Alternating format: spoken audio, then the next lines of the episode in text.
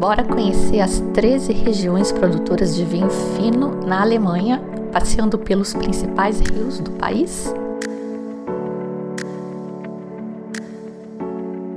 E eu tenho uma novidade neste episódio: um novo patrocinador, a Tábua. Apaixonados por produtos artesanais e movidos pela criação de experiências. Por meio de aromas e sabores, a tábua cria seleções perfeitas para surpreender qualquer paladar. São queijos, geleias e embutidos de produtores de todo o Brasil. Além disso, a tábua, junto com sommeliers parceiros, harmoniza estes produtos com vinhos do mundo todo, proporcionando uma verdadeira viagem de sabores e conhecimento. Isso porque, ao degustar uma seleção à tábua, você aprende mais sobre as características dos produtos da melhor forma, experimentando. Você pode optar pelo clube de assinaturas à tábua para ser surpreendido todo mês com uma seleção harmonizada completamente diferente. Caso não queira se comprometer com a assinatura, comece degustando uma seleção avulsa ou acessando o Empório à Tábua, que conta com diversos produtos deliciosos. Viva um momento à tábua e tenha uma deliciosa experiência de harmonização onde e quando quiser. Acesse atabua.com.br e conheça mais sobre a empresa que nasceu com o propósito de fomentar o mercado artesanal brasileiro e faça parte deste movimento. E tem cupom, mas é misterioso, é cupom surpresa, não sei de quanto e nem para quais produtos vale. Simples Vinho, tô até curiosa, vou lá conferir. Esse episódio conta ainda com o apoio da For You Wine, sua curadoria de vinhos, e dos padrinhos e madrinhas do Simples Vinho. Se você é novo por aqui e ainda não conhece a For You, vale lembrar que a proposta deles é super alinhada a essa minha ideia de que a gente passa a beber melhor quando aprende sobre vinhos. Só que eles querem que você aprenda bebendo. Para isso, oferecem uma curadoria super criteriosa em que um comitê seleciona o portfólio às cegas, para garantir que cada rótulo ofereça muito retorno sobre o valor investido. Os ouvintes do Simples Vinho têm 15% off com o cupom Simples4U e nas quartas for you, toda quarta-feira tem um rótulo com 25% de desconto. E você pode ainda pedir para usar a adega virtual, deixando os vinhos comprados sob a guarda da For You até juntar uma quantidade de garrafas ou o momento certo para mandar entregar e economizar no frete.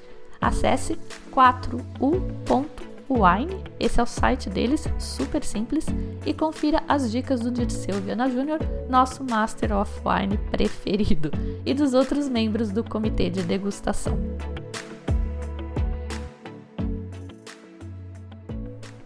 No episódio de hoje, a gente vai conhecer as 13 regiões produtoras de vinho de qualidade na Alemanha. No episódio anterior, a gente já conheceu um pouco da história do país e hoje vamos falar mais sobre os vinhos.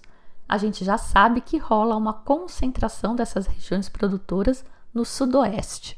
Essa concentração é muito marcada pelos rios Reno e Mosel, que também delimitam algumas fronteiras. E eu achei que fica super mais fácil entender as regiões se a gente for navegando ao longo desses rios. Confesso que eu estudei para o WST, passei, mas não sabia localizar as regiões do mapa. Hoje eu sei e é por causa dos rios. Bora navegar então. Vamos começar fazendo aquele exercício de visualização. Vamos imaginar a Alemanha como um retângulo em pé. Aí você divide esse retângulo em quatro partes e foca na parte inferior esquerda. Tá quase tudo aí. Das 13 regiões, 11 estão neste quartil do país, nesse pedacinho.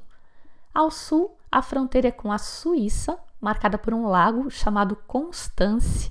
Lindo, lindo, lindo, lindo de morrer. E tem até vinhedo por lá e Gran Cru. É parte da região de Baden, que eu já vou falar daqui a pouco. A lateral esquerda deste retângulo faz fronteira com a França, mas não é reto, não é inteiro. Não é tão simples como a gente gostaria, como no retângulo que a gente está pensando. Lembra que a França tem meio a forma de uma estrela de cinco pontas. E essa fronteira é uma dessas pontas, a ponta superior da direita. Visualizou? A parte de baixo dessa ponta é desenhada pelo rio Reno. Então a gente começa na pontinha sudoeste da Alemanha, lá na fronteira da Basileia, na Suíça, e vai acompanhando o rio Reno, sentido norte. E na verdade, a gente está indo para o norte, mas isso é rio abaixo, tá? A gente está indo no sentido do rio. À direita fica a região de Baden e à esquerda fica a França e o rio marca a fronteira. Na parte francesa, desse outro lado, tem vinho também, fica a região da Alsácia. Baden é a região alemã mais ao sul e uma das mais extensas, é a terceira maior. É das mais quentes e mais ensolaradas e, portanto, é famosa pelos Pinot Noirs, que por aqui pode também ter o nome alemão, Spätburgunder. Sendo tão grande, claro que tem muitas outras variedades e os vinhos produzidos por lá são muito diversos também. A maior parte da região segue acompanhando o rio Reno uns 95% ou mais até dessa região. Aí tem duas manchinhas mínimas, se você olhar no mapa, que ficam longe do rio, mas ficam perto desse lago que eu falei, que é o Constance, e que define a fronteira ao sul com a Suíça. É lindo, daquele tipo de lindo que só um palavrão define, sabe? Tem aquelas montanhas no fundo, aquelas coisas típicas da Suíça, e eu acho que vale a visita se você passar por aqui no verão, embora meus conhecidos europeus tenham torcido o nariz quando eu falei que eu queria visitar lá. em grande parte, eu desconfio que eles torceram o nariz assim, porque o lugar é muito frequentado por russos e a gente anda chateado com os russos por causa, né? Vocês sabem do que? Quase seis meses de guerra já. A Alemanha, vocês vão ver que tem muitas variedades diferentes, é, criadas até por lá, e uma das que eu vi, que eu achei muito interessante, vi li, né? Na verdade, não vi nenhum vinho com, com essa uva, mas achei curioso queria provar. Chama Spice Gewürztraminer e tem aqui em Baden. O rio Reno continua sentido nordeste, formando a parte de baixo da ponta da estrela, que é a fronteira com a França, entre França e Alemanha. Isso até uma certa altura. Aí o rio continua seguindo a Alemanha adentro, mas a França para e forma a ponta da estrela bem ali. Nessa altura, Baden continua na margem direita do rio e na margem esquerda surge a região de Pfalz. Escreve P-F-A-L-Z. É outra região grande, é a segunda maior e a maior produtora de tintos. E nem é muito tinto, não, tá? 35% da área só. Informação oficial do Deutsche Weininstitut. A maior rota de vinhos do país, eles toda a região tem uma, mas a maior, a Deutsche Weinstraße, fica aqui, são 85 quilômetros que, além de vinhos, tem, segundo eles, paisagens lindíssimas. Mas paisagem bonita, pelo jeito, é o que não falta na Alemanha, não, tá? Pelo que eu vi, é sempre muito bonito e muito diferente do que a gente está acostumado. Pfalz tem muitos festivais de vinho também. Inclusive, no último domingo de agosto, eles fecham essa Deutsche Weinstraße e fazem o festival ali. Então, imagina isso, né?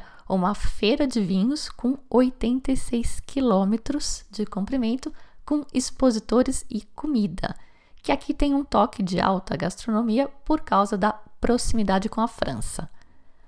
A rota, mesmo fora do festival, já tem muitos restaurantes. Eles investem lá em turismo mesmo.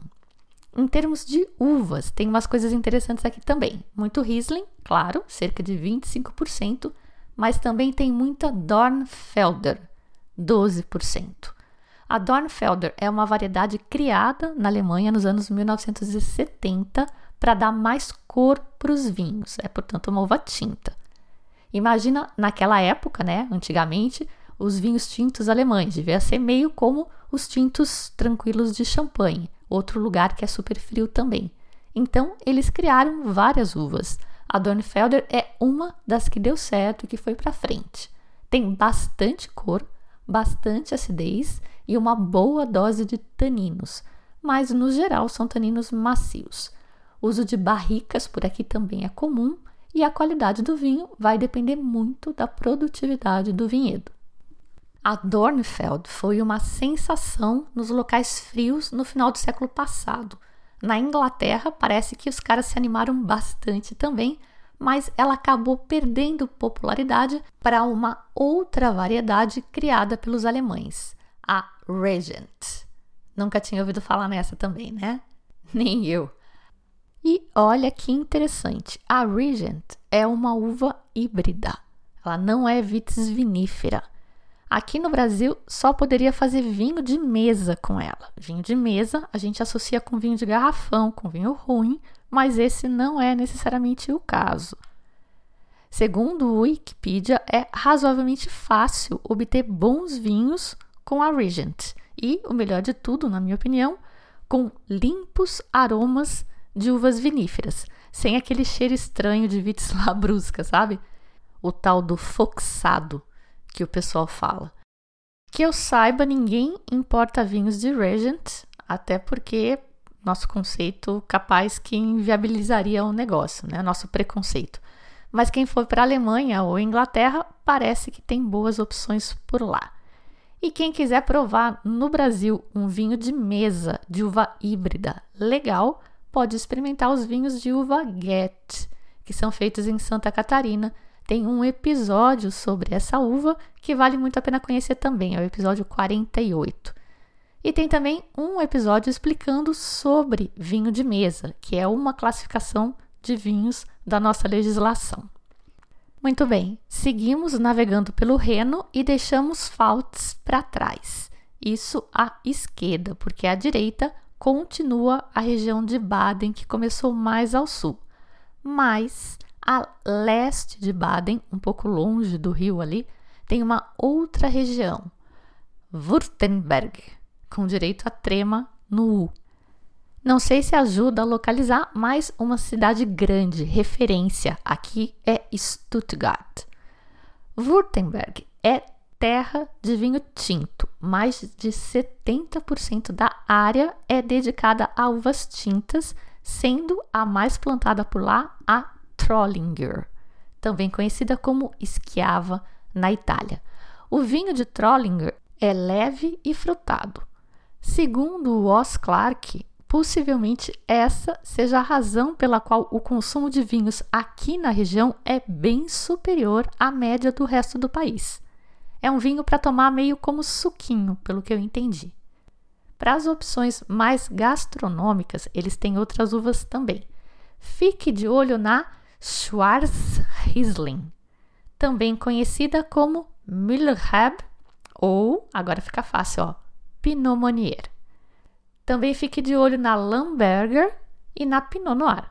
Claro que tem Riesling aqui também, mas o grande sucesso da região, segundo o Wines of Germany, é o vinho Schiller, que é um vinho rosé feito com uvas tintas e brancas misturadas antes da fermentação.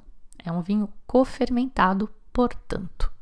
Deixamos a região de Württemberg e voltamos para o rio Reno.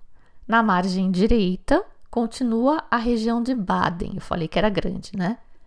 Na margem esquerda surge a região de Rheinhessen. Presta atenção agora. O rio Reno estava seguindo no sentido nordeste. Aí ele vai fazer uma curva acentuada para a esquerda e vai passar a seguir no sentido noroeste. Forma tipo a metade de um X, de uma letra X. Esse ponto onde muda de direção fica na altura da cidade de Mainz, com Z. E Rheinhassen fica bem aí na margem esquerda do rio.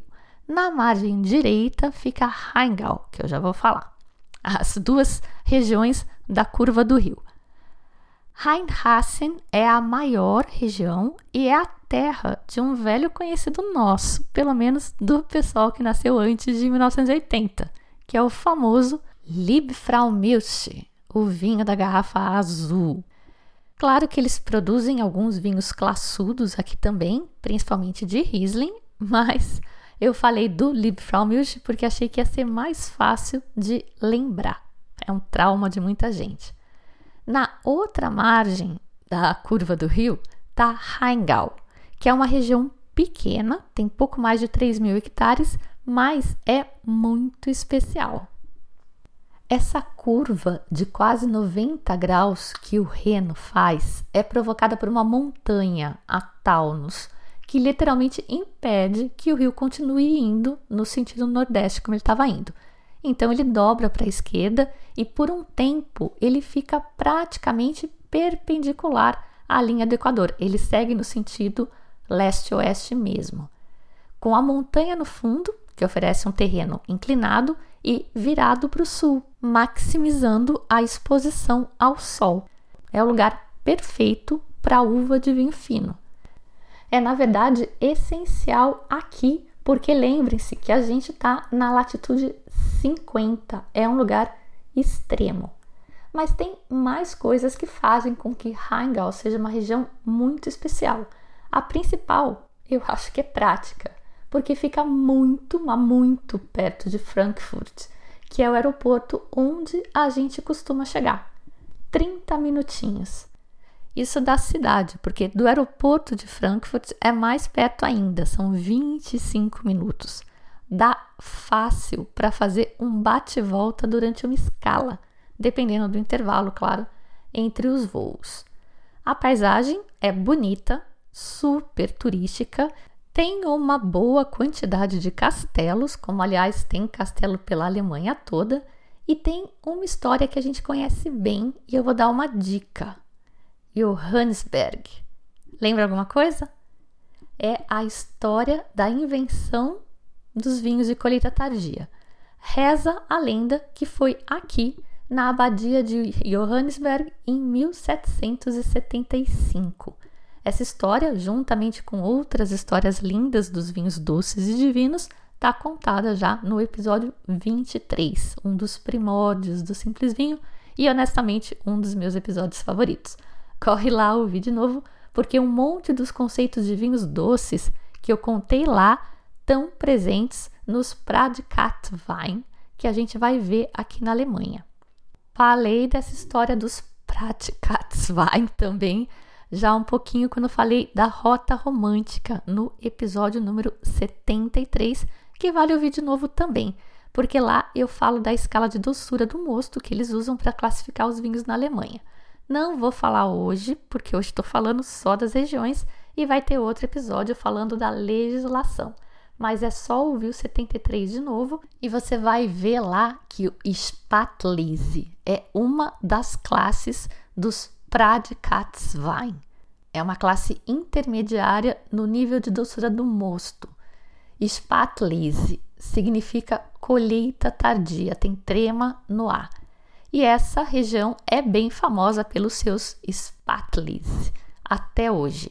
E no lugar do monastério foi erguido um castelo, o Schloss Johannesberg. Soa familiar também esse nome, né? Bem-vindos então ao paraíso do Riesling. 80% dos vinhedos aqui são Riesling que conseguem a maturação perfeita por causa dessa velha história da inclinação, exposição sul e o microclima que o rio forma que vai também dar a maturação lenta e manter aquela super acidez por causa das noites frias. Ok, então a gente está aqui na curva do rio. Antes de seguir o Reno, sentido noroeste, deixa eu falar rapidinho de Franken. É a região que eu descrevi quando falei da rota romântica que desce de Munique até Füssen, na borda com a Áustria e onde fica o famoso castelo Neuschwanstein, que eu costumo chamar de Castelo da Cinderela porque tem menos consoante e é mais fácil de falar. Franken segue o fluxo de um outro rio, o rio Main, que nasce no nordeste da Bavária e segue sentido oeste, passa por Frankfurt e deságua no Reno, mas lá na frente, mais para frente, da cidade de Mainz, onde o rio faz a curva de 90 graus e começa o Rheingau. Tô repetindo mesmo, que é para vocês tentarem fazer o desenho dos rios na cabeça e das regiões que vão surgindo no caminho, porque é muito mais fácil aprender assim e porque eu acredito na osmose. Bom, Franken, já falei num episódio inteiro, e aqui vou dizer que 80% das uvas por lá são brancas, mas tchan tchan tchan tchan, não são Riesling. Bem pouco é Riesling por lá. Os destaques são Miller Turgal, 24,3%, Sylvaner, 24,8%, só aí já deu mais da metade, e Abacus, com 12,3%. Essa é mais uma uva criada na Alemanha, mas essa é vinífera, produzida cruzando a Sylvaner com a Riesling e depois com a Miller Turgal. Parece que não é lá grande coisa como varietal, mas ela é bem usada em blends para dar aromas e expressão. Outra coisa típica daqui da região é a garrafa Box Button, aquela garrafa em formato de cantil, tipo as dos vinhos portugueses Mateus e Calamares. Voltamos para o Reno e já estamos acabando o nosso tour pela Alemanha, aguenta aí. Em frente a Rengal, mas ao sul do rio, na margem esquerda, fica Nahu. N-A-H-E. Nahu não fica ao longo do Reno, ela fica ao longo do Nar, um riozinho perpendicular ao Reno, na verdade, e que desemboca no Reno. A leste de Nahu fica Rheinhassen, que a gente já falou, que é aquela região grande da curva do rio do Liebfraumilch. Nahe é uma ótima região para quem gosta de garimpar achados. Apesar dos romanos terem plantado uva aqui há dois mil anos, ela nunca conseguiu atingir o mesmo nível de popularidade e de fama que o Mosel e que o Rheingau, e é considerada uma pérola para os conhecedores. É uma região pequena, uns 4 mil hectares só, e tem uma incrível variedade de solos, porque era uma área de atividade geológica intensa. As partes mais inclinadas têm geralmente solo vulcânico ou ardósia vermelha e produzem um Riesling com leves toques de picância. Nas partes planas, eles plantam mais Miller Turgal, Sylvaner, Pinot Blanc e Pinot Gris, além de um pouco de Pinot Noir e Dornfelder. O rio Nar desemboca no Reno e a gente segue a nossa viagem pelo Reno, sentido noroeste. A gente tá, só lembrando, na margem esquerda do rio. Na margem direita, Rheingau continua seguindo por um tanto, basicamente no trecho que o rio segue bem no sentido leste-oeste, paralelo à linha do Equador. Aí o rio dá uma inclinada de novo e passa a seguir para o noroeste. Uma outra região começa aí, Mittelrhein, que ocupa os dois lados do rio, apesar de ocupar mais a margem direita. Essa foi a região onde os romanos plantaram as primeiras vinhas, e ela se estende por uns 100 quilômetros ao longo do rio até quase à altura da cidade de Bonn, que é a antiga capital da Alemanha Ocidental. Lembra dessa história? Tinha duas Alemanhas e tinha um muro dividindo. Século passado isso. Bom, a cidade grande que eu quero que vocês lembrem aqui não é bom, é Koblenz. E daqui a pouco eu vou contar por quê. A paisagem em Mittelrhein é considerada linda, abençoada por Deus, segundo o escritor e poeta Goethe. Mas ela já é bem parecida tanto com o Rheingau quanto com o Mosel, que eu vou falar ainda. Ela segue então ao longo do rio Reno e tem aquelas encostas super íngremes, tão íngremes que muitos vinhedos são plantados em terraços e as cidades são estilo medieval. Oberwessel tem ainda praticamente toda preservada a muralha em volta da cidade. Todas elas têm castelos, ruazinhas estreitas, aquela coisa que se você nunca viu é lindo de morrer, mas se você já viu não é muito novidade e se já é a quarta cidadezinha do tipo que você está visitando na mesma viagem, você já está de saco cheio. Mas bom, depende muito da pessoa, né? Eu na quarta cidade já tô de saco cheio e meu maridinho querido já gastou a cota dele na segunda cidade. Na terceira ele já não quer nem sair do carro mais. Mas se você é daqueles que curte, vai estar tá no paraíso aqui.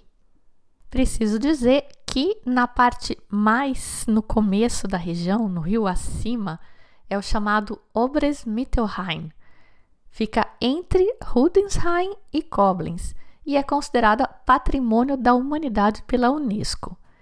E nessa área eles têm uma atração turística diferente e especial para eles. para a gente é meio a pedra do pão de açúcar, só que muito, muito, muito menor. Mas enfim, eles falam super da Lorley, que é essa pedra gigante que fica bem numa curva do rio. É bonito. Se você estiver por ali, acho que vale super a pena ir conhecer. Tem cruzeiro pelo rio também, que eu não fiz, mas todo mundo me recomendou muito. Em termos de vinho, mais de 60% é, adivinha? Riesling, com aquela super acidez e a maior parte é consumida localmente, pelos locais e pelos turistas que abundam por lá. Cerca de um quarto do vinho é produzido por uma das sete cooperativas da região. E agora, super surpresa! Na altura da cidade de Bonn, então no final da região de Mittelrhein, mas do outro lado do rio Reno, na margem esquerda, portanto, fica a região de Arn, que para mim é surpresa e acho que surpresa geral é o paraíso do vinho tinto. Que coisa, né? Nada menos que 82,2% dos vinhos produzidos nesta minúscula região, quase no limite norte da zona de viticultura, são tintos. Esses percentuais são do Wines of Germany de 2019. E o que explica isso? Deus, talvez. E talvez até, olha eu filosofando aqui, justamente por isso a região seja tão pequena porque só dá para plantar e colher alguma coisa boa e útil nos lugares, aqueles lugares muito especiais, com aquele microclima ótimo que permite que a uva amadureça. São 562 hectares só, a região inteira. Então, se você ficou com vontade, já dá para imaginar que não vai ser fácil de encontrar esses vinhos fora de Arne. E já são vinhos naturalmente caros pela dificuldade do cultivo. Claro que os vinhedos têm que ficar nas pirambeiras, com a orientação sul. E o trabalho nos vinhedos é muito difícil, é muito trabalhoso. Tem que ser manual, não dá para mecanizar nada e mesmo o manual é sofrido, então isso encarece a produção. A maioria dos tintos é da variedade internacional Pinot Noir, que a gente já viu que eles chamam de Spätburgunder, mas eles têm uma especialidade aqui, que são os vinhos tintos de Frühburgunder. Früh é o prefixo em alemão para cedo, segundo me ensinaram. E o nome francês dessa variedade seria Pinot Noir precoce. O pessoal ainda não decidiu se é a mesma uva ou não, que eles chamam de é, Pinot Noir precoce, mas parece que sim. É uma mutação natural da Pinot Noir que amadurece duas a três semanas antes, quase um mês. E talvez por isso o povo goste dela aqui, porque ela tem mais chance de dar uma uva madura sempre, mais frequentemente, pelo menos. Mas como ela é meio difícil de cultivar e propensa a várias doenças, ela foi meio deixada de lado no passado e agora vem sendo resgatada com força. Um dos produtores responsáveis por esse resgate é Werner Neckel. O vinho tinto de Frühburgunder, que era produzido aqui até o final dos anos 1980, era um vinho levezinho. Mas em 1989, o Werner começou a experimentar, caprichando na extração durante a maceração e usando barricas. Isso foi um sucesso e deu um novo rumo aos vinhos da região. Segundo os experts, o vinho em si é muito parecido com um Pinot Noir típico, são indistinguíveis até, com a adição aqui da mão pesada no uso da madeira. Mas nem se anime, porque pouco mais de 6% da área, que já é pequena, é dedicada a Pinot Noir precoce ou Fru Burgunder. A segunda uva tinta mais plantada aqui é a Portugieser, quase 8%, pede por pouco para Riesling. E tô pensando em fazer um episódio sobre Portugieser, porque tem uma história bem legal dela. Apesar do nome, não tem nada a ver com Portugal, não. Ela tem, no Brasil, tem vinho de Portugieser no Brasil para quem quiser provar. Tem um Petnat 50% Portugieser e 50% Dornfelder na Domínio Cassis. E muito bem, deste quartil sudoeste, onde estão 11 das 13 regiões produtoras de vinho fino da Alemanha, a gente já falou de 10. Falta só o Mosel, que fica num outro rio que, claro, vai desembocar no Reno, mas foi por onde eu andei. Então tenho bastante coisa para falar de lá, de experiência própria. Vai ficar para um outro episódio. Falta a gente falar daquelas duas únicas regiões que estão em outro quadrante. Ambas ficam no quadrante nordeste, totalmente oposto a, ao quadrante que concentra essas outras 11 regiões. A primeira delas é Sachsen, perto da fronteira leste com a República Tcheca. Sachsen é a região mais oriental da Alemanha e a cidade referência aqui é Dresden, que é a capital da Saxônia e para quem curte as histórias da Segunda Guerra, tem um episódio sobre o bombardeio de Dresden naquela série do Netflix que eu falei no episódio sobre vinho e guerra. É uma das menores regiões da Alemanha também, tem menos de 500 hectares e mais de 10 vezes menos área do que ela teve no auge, que foi no século 17. Como dá para imaginar, eles fazem pouquíssimo vinho por aqui e praticamente é impossível conseguir algum fora, mesmo você estando na Alemanha. Os destaques são os vinhos brancos de Miller Turgal, Pinot Blanc e Riesling, mas fique de olho numa variedade que só tem aqui, a Gold Riesling, e também a Eblin, que já falei que foi a uva mais plantada da Alemanha e que tem no Mosel. Um pouco mais para o interior do país, temos a nossa última região desgarrada, Saale Unstrut. Ela é bem pequena também, com menos de 800 hectares e fica um pouco mais ao norte, latitude 51, para o povo que gosta de números. Fica no vale dos rios Saale e Rio Unstrut. E como a gente já viu em outros lugares, a presença do volume de água ajuda a moderar a temperatura e cria um microclima menos hostil e que permite que a uva amadureça mesmo neste lugar tão ao norte. Adicionalmente, chove muito pouco aqui, o que faz com que os rendimentos sejam muito baixos e os vinhos sejam deliciosamente concentrados. Principais uvas: Miller Turgal e Pinot Blanc, mas tem várias. Um quarto delas é tinta, é de uva tintas. Tem uma rota turística de vinho também, todas as regiões têm. Muita paisagem, castelo e um grande festival de vinhos todo segundo fim de semana de setembro. Era isso por hoje. Falamos de 12 das 13 regiões. Do Mosel eu vou falar no próximo episódio. Eu sou a Fabiana Knossaisen e vou ficando por aqui com o Simples Vinho. 亲情。